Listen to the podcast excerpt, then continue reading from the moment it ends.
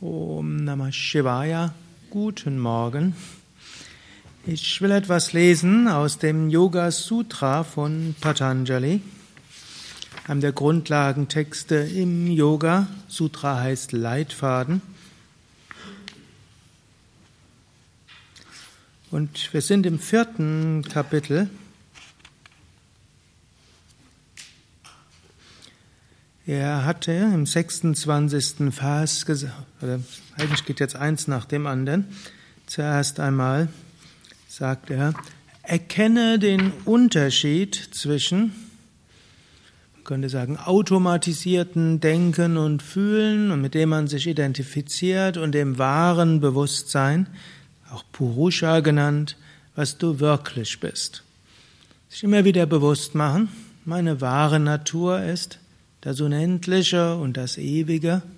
Denken und Fühlen sind Instrumente, im Vedanta genannt Antakarana. Wir sollten uns damit nicht identifizieren.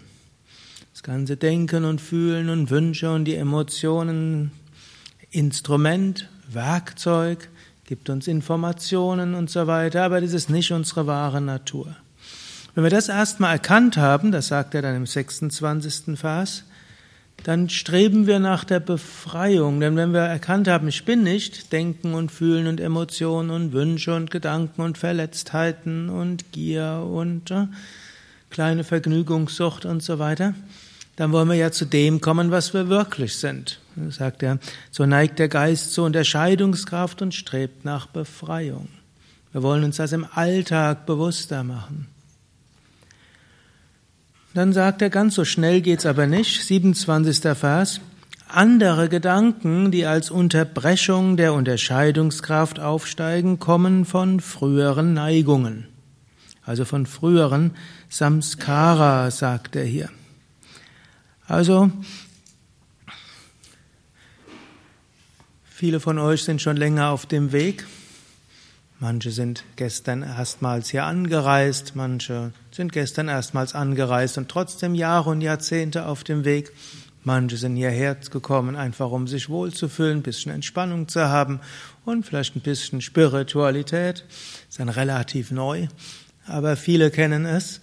Gibt diese Phase, wo wir irgendwo ergriffen sind von dem Göttlichen, von der Tiefe des Wesens und es gibt Phasen, wo wir sagen, es braucht jetzt nur noch einen kleinen Schritt und dann habe ich die Erleuchtung.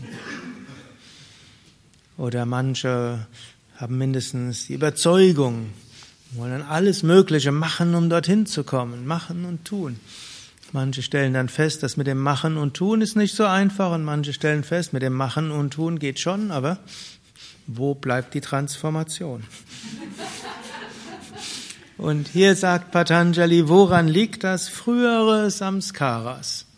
Wir sind eben nicht ab dem Moment, wo wir spirituelle, ja, spirituelle Inspiration haben, wie neu geboren.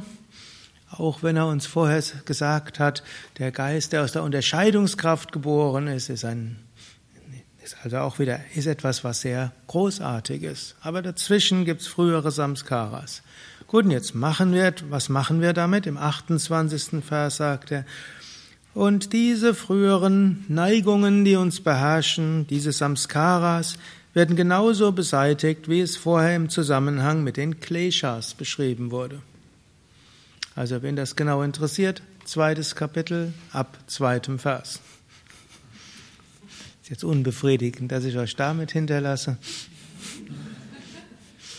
Aber im Grunde genommen sagt er, wie können wir diese Kleshas beseitigen? Die Kleshas ist das Leiden, das aus den Samskaras herauskommt. Ja inneres Instrument der Geist ist ja grundsätzlich gut, aber wenn wir uns daran verhaften, dann wird's Klesha und Leiden. Wie können wir das überwinden? Zum einen durch systematische spirituelle Praxis, zum Zweiten durch Bewusstwerdung, dass diese innere Neigung nicht unser wahres Selbst sind.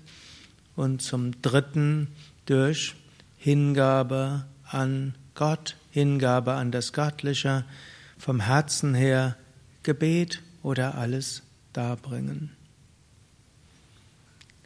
Ariam Tatsat.